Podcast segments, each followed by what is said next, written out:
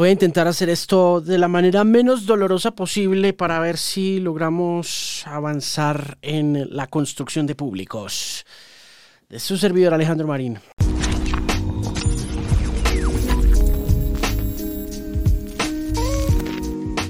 Quiero hablar de Bad Bunny un poco con las buenas tardes, los buenos días o las buenas noches, donde sea que usted esté viendo este programa. Quiero saludarlo muy especialmente y desearle, como siempre, lo mejor. Y quiero hablar de Bad Bunny porque este fin de semana publiqué un artículo sobre el tipo en el periódico El Tiempo. Me lo pidieron los editores del domingo y me llama muchísimo la atención el fenómeno. La idea del tema es hablar de Bad Bunny sin defenderlo y sin atacarlo, sino con el propósito de analizarlo lo más profundamente que se pueda y tratando de mantener un equilibrio en los discursos que se han tenido alrededor del cantante y del artista puertorriqueño, pero también buscando intentar solucionar esa inquietud que más me llama la atención alrededor del fenómeno de Bad Bunny es si es o no es un artista. Me elude muchísimo la respuesta a esa inquietud y estoy convencido de que a mucha gente allá afuera le elude también la respuesta. Aunque sea muy fácil poderla encontrar desde el radicalismo, que es básicamente donde se están presentando todos los debates y todas las conversaciones de todo tipo a partir de la construcción y el crecimiento de las redes sociales, donde daría la impresión que ya nada es gris y que es imposible llegar a un consenso sobre cualquier asunto, incluyendo puntualmente el talento, la popularidad y la naturaleza artística o comercial o mercantil o histriónica de este figurón de la música. Sería fácil arrancar un análisis sobre Bad Bunny haciendo declaraciones pomposas como las que hizo hace un rato en el periódico El País el periodista y crítico musical Víctor Lenore al compararlo con Bob Dylan. Ambiciosa y difícil comparación esa, pero entendible sabiendo que la ASCAP, la Asociación de Compositores y de Escritores de los Estados Unidos, le otorgaron a Bad Bunny el premio hace unos años al compositor del año. De manera que entiendo la comparación que hace Lenore, pero sé también que las comparaciones de este tipo y de esta naturaleza, y en particular con artistas del siglo XX, con artistas del siglo XXI,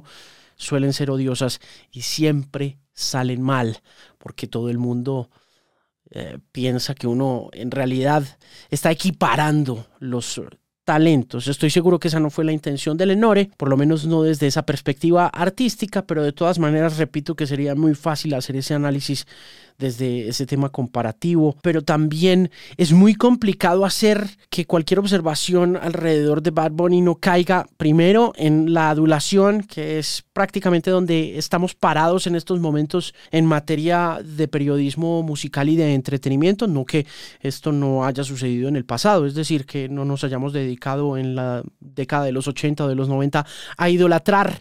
a las figuras de la música y a ponerlas en un pedestal gracias a todo lo que veíamos en los medios de comunicación que estaban siendo utilizados precisamente para eso, para conseguir la idolatría de los mismos. Es decir, no es un fenómeno nuevo, pero de todas maneras es difícil no hacerlo en el siglo XXI, sobre todo en el siglo XXI donde estamos viendo no solamente la opinión marcada por lo que las agencias de representación de los artistas quieren que se diga en los artículos, en las piezas de opinión, en las entrevistas, sino también por la manera como el público está siendo manipulado a través de las redes sociales, de las fincas de bots, de los trolls, de las eh, aparentes comunidades de fans para poder pensar una sola cosa. Entonces se cae fácilmente en la adulación a la hora de hacer este tipo de productos y de contenidos y mm, también en el elogio eh, un poco eh, innecesario, pero también es complicado limitarse al odio puro, ¿no? Que eh, suele ser como el otro lado, ¿no? El otro lado de la conversación es odiar al artista, odiar al político, odiar a la celebridad,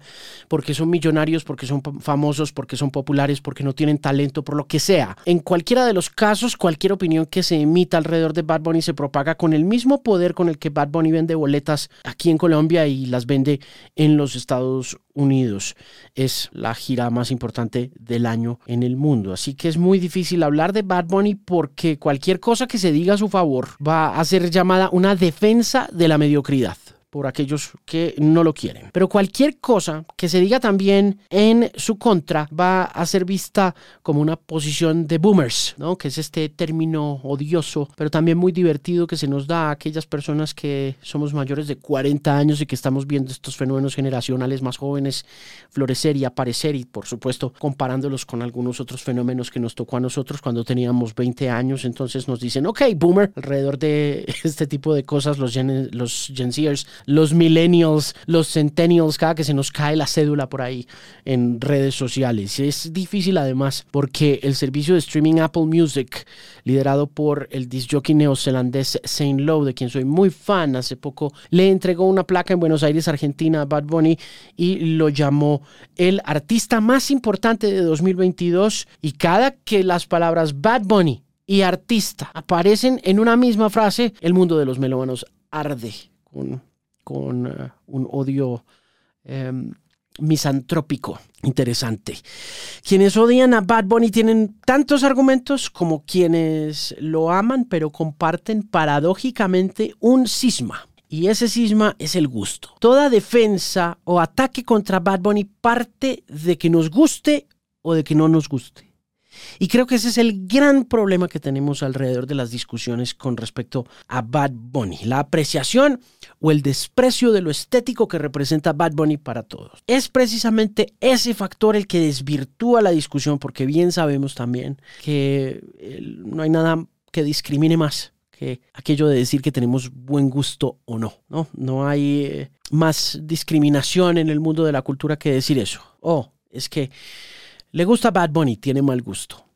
Le gusta Bad Bunny, tiene buen gusto, pero no lo entiende porque está muy viejo, ¿no? Eso todo es un lenguaje discriminatorio. Aún así no existe un fenómeno que haya igualado más las condiciones de juego para la música latinoamericana en 2022 como Bad Bunny, y eso también es indiscutible, pero se pueden enumerar este y muchos otros logros del cantante para entablar ese debate y ninguno de ellos va a ser suficiente a la hora de pelear contra aquello que el público considera arte y aquello que no. El 12 de enero de 2019, por ejemplo, la emisora radiónica metió en su listado, que es uno de los listados más prestigiosos de la radio y más difíciles de la radio en Colombia, además es radio pública, una canción llamada Tenemos que hablar, entró al puesto número 18 del top 25 de Radiónica como una nueva entrada. Ese mensaje originalmente recuerdo haberlo visto a través de, Twitter y tenía como 10 retweets, tenía como 60 likes, de manera que su impacto viral no fue tan grande, pero la opinión sí no se hizo esperar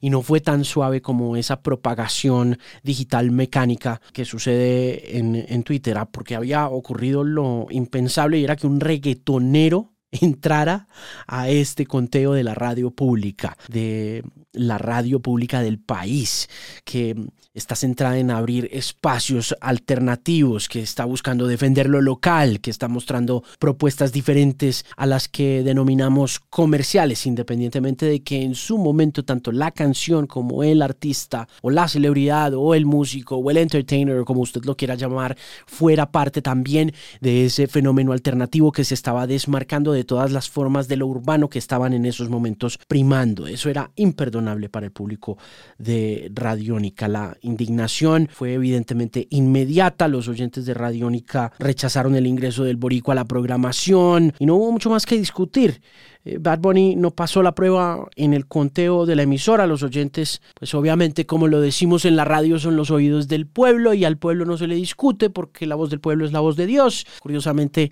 en esta emisora que yo no creo que sea muy de dioses y de ese tipo de cosas, pero de todas maneras nosotros sí tenemos un poquito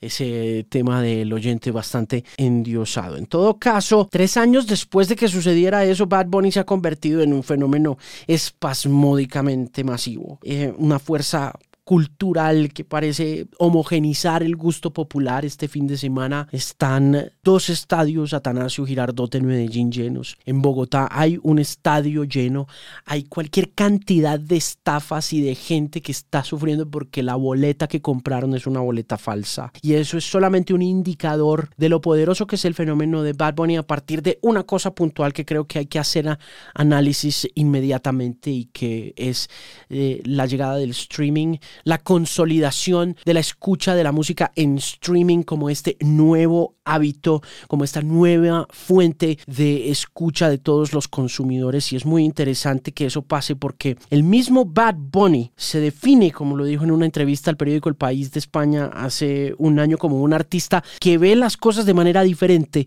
y trata de crear su propio mundo, un mundo en el que en 2021 Bad Bunny tuvo en Spotify más de 8 mil millones de reproducciones y en lo que lleva transcurrido de 2022 su cuarto álbum un verano sin ti ha estado 27 semanas en el puesto número uno de los 200 discos más vendidos o más escuchados según la revista Billboard en los Estados Unidos. Ese es un logro enorme y gigantesco. Si no estoy mal, creo que nunca había sucedido en la historia que un artista tuviera el número uno de discos escuchados en esta ocasión con base en lo que habíamos dicho ya sobre el fenómeno del streaming durante 27 semanas. ¿Cómo es que esa manera de ver las cosas única y personal e individualmente se viraliza de esta forma? ¿Cómo es que este empacador de mercados de Puerto Rico se convierte en este virulento fenómeno de masas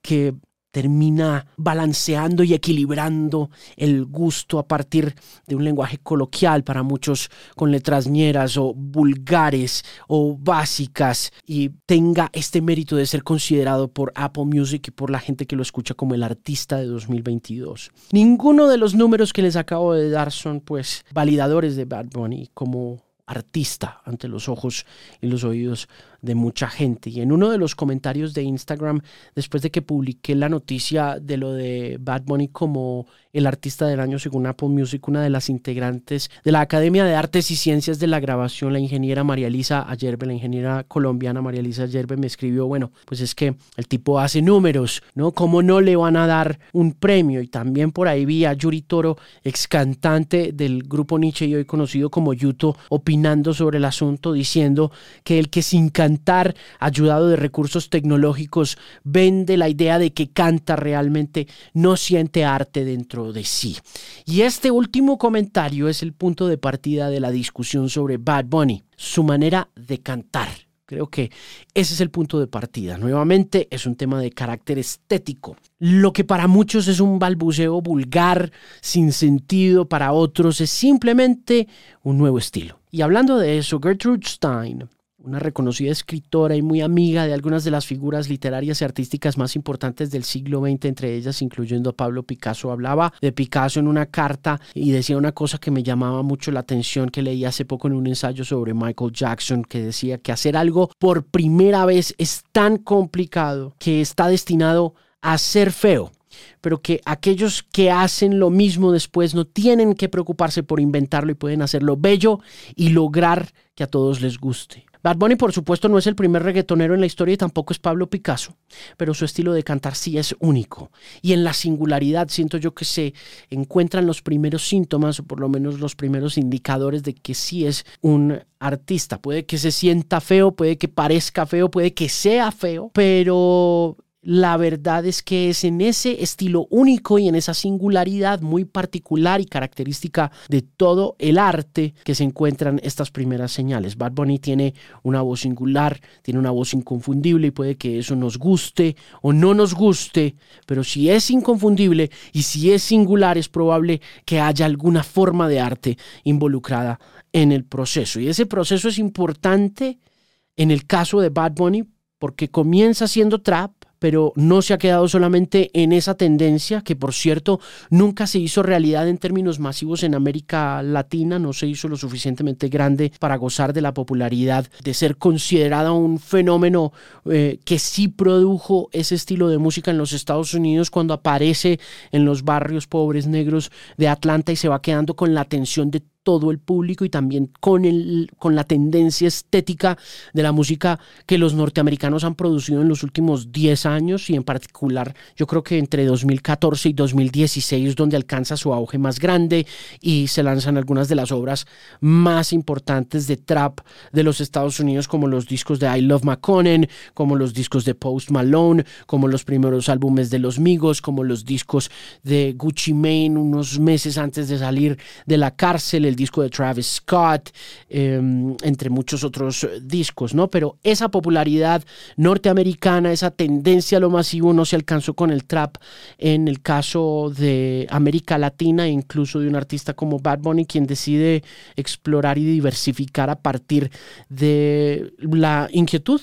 estética que pueda llegar a tener y durante los eh, seis años desde el lanzamiento de esa primera canción en SoundCloud que fue Soy Peor hasta el día de hoy Bad Bunny ha jugado con todo tipo de géneros desde el rock alternativo hasta el merengue sin pedir perdón, sin pedir permiso y haciéndolo bastante bien en el proceso. Y esa versatilidad conectada a una voraz disciplina de producción discográfica recordemos que hace unos años alcanzó a producir tres discos en un solo año lo han vuelto también omnipresente en América Latina y en los Estados Unidos a partir de la llegada del streaming, como lo decíamos, como este gran consolidador de una nueva fuente de escucha que es además muy diferente a la manera como consumíamos música en la década de los 90 y de los 80 cuando teníamos que comprar la música, comprar los discos, escuchar los cassettes y ese tipo de cosas. Y dicha versatilidad en la producción viene acompañada también de letras que son a veces crudas, que son soeces, pero que no son más que la representación de los discursos y los lenguajes que se están hablando en cualquier barrio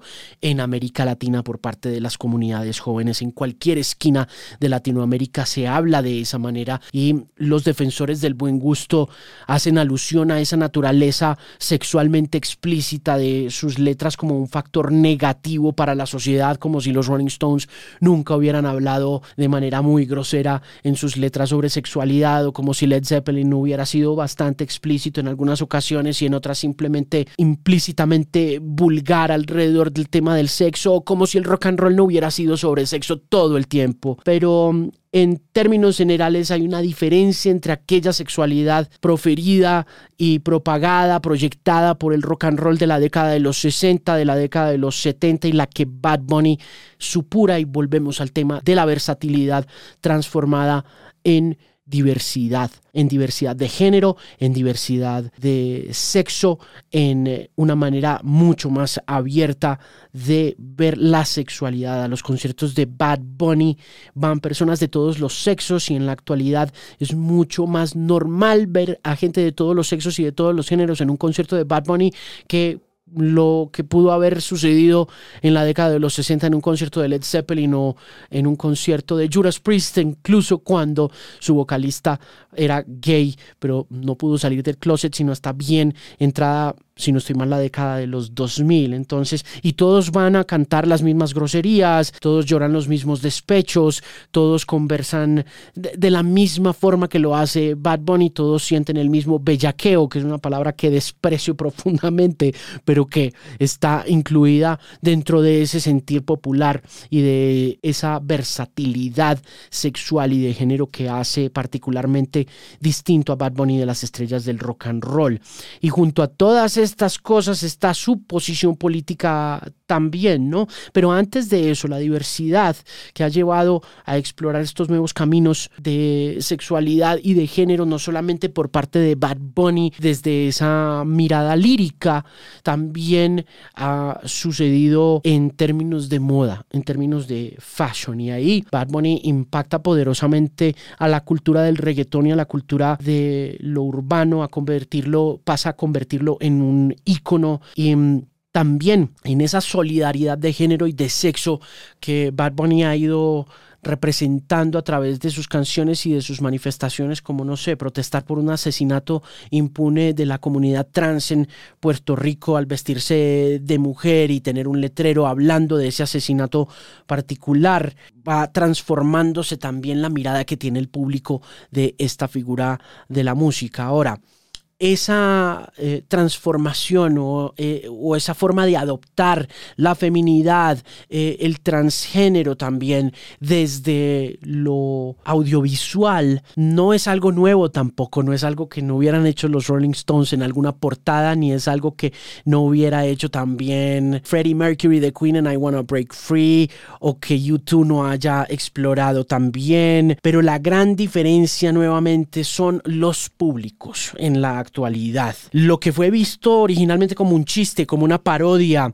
como una transgresión también en ocasiones, como una afrenta en los 60, en los 70, en los 80 o en los 90, hoy en día eh, no solamente es una muestra de solidaridad contundente, sino que es perfectamente normal. Y mm, aunque no parezca, hay algo de revolución en eso, en que ese género que se ha caracterizado por misoginia, eh, por homofobia también tenga en Bad Bunny a su representante más grande en términos de números y de popularidad. Y junto a todas esas cosas, ahora sí vale la pena hablar de su posición política, porque no solamente acompañó a Puerto Rico y a Ricky Martin en ese proceso que fue la denuncia del gobernador Ricardo Rosselló y en la renuncia también de ese político, sino que hace un mes publicó el video de su canción El Apagón, que viene acompañado de un reportaje de una periodista increíble llamada Bianca Graulau y ese reportaje se llama Aquí vive gente. Y mm, es un documento de 22 minutos en el que caen políticos, influencers, boxeadores y negociantes de criptomoneda con denuncias supremamente serias sobre un proceso de gentrificación que se está llevando a cabo en los Estados Unidos a partir de prácticas corruptas de políticos que le están vendiendo la isla a algunos norteamericanos poderosos y desalojando a muchos de los puertorriqueños pobres que vivían en esos barrios o en esas comunas o en esas comunidades. Y es una mirada bien interesante de ese tema de la gentrificación en Puerto Rico. Es curioso porque esa mirada y ese video tienen 9 millones de views, siendo el documento no solamente político, y yo me atrevería a decir que más allá de político es su contribución artística más importante, sino que... Eh, da esta mirada nuevamente de lo que son los públicos masivos y de lo que están buscando. El documental, reportaje, video musical de esta realización visual para la canción que está en un verano sin ti que se llama El Apagón tiene 9 millones de views. Dakity tiene más de 1400 millones de views. Y los videos de Me Porto Bonito o de otras canciones que hacen parte de este álbum llamado Un verano sin ti tienen 400, 500 millones de views. El documento más artístico de Bad Bunny tiene solamente 9 millones. Eso quiere darnos a entender algo sobre la naturaleza del arte también, sobre cómo el arte, independientemente de lo que esté haciendo, ¿no? Molestar políticamente, confrontar una situación de carácter sexual, enfrentarnos a algo que no nos gusta, tiene esa mirada que hace que la gente eche para atrás y no quiera verlo, no quiera presenciarlo, ¿no? Y repito que es una de las eh, contribuciones más importantes que se han hecho artísticamente desde la perspectiva de Bad Bunny. Por último, es muy destacable la presencia de Bad Bunny en este mercado norteamericano, cantando, hablando en español y le escuchaba a la directora ejecutiva de contenido y programación latina de la revista Billboard, Leila Cobo, una cosa que me gustó muchísimo y me llamó mucho la atención porque pues Leila es toda una autoridad en materia de números, en materia de música y en el eh, impacto que tiene la música latinoamericana en los Estados Unidos a partir de las mediciones muy estrictas, así mucha gente diga que no, pero son en realidad muy estrictas y las mejores mediciones que se hacen en estos momentos en los Estados Unidos del tema cultural, que es la revista Billboard y decía Leila que Bad Bunny lleva la mayor cantidad de semanas en el número uno este año en el listado de todos los álbumes que se lanzan en los Estados Unidos, como ya les había contado, y tiene la gira más taquillera de Norteamérica y del mundo y agregaba, eso nunca había pasado antes. Es un logro monumental, decía Leila. Y mm, esta es la música que mucha gente está consumiendo y que todo esto esté sucediendo a un artista en español es un cambio cultural y generacional gigante. Esto jamás había sucedido, agregó Leila, y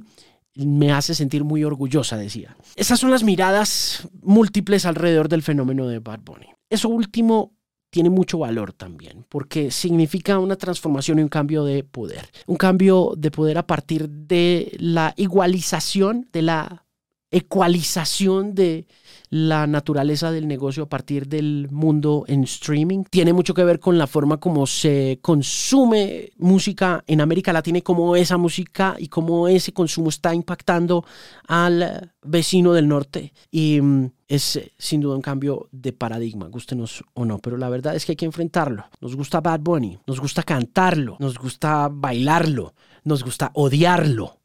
pero nos gusta de todos modos. Gracias por llegar hasta el final de este episodio. Mi nombre es Alejandro Marín. Puede encontrarme en redes sociales como arroba de Music. Suscríbase por favor para más información en este canal. Cuénteme en los comentarios qué opina sobre este asunto. Compártalo con su gente. No olvide suscribirse también al podcast en diferentes plataformas. Estoy como Bilingual Podcast y para cualquier información adicional puede visitar mi página web alejandromarin.com. Nos vemos en una próxima ocasión. Nos escuchamos en una próxima ocasión. Gracias por llegar hasta acá. Chao.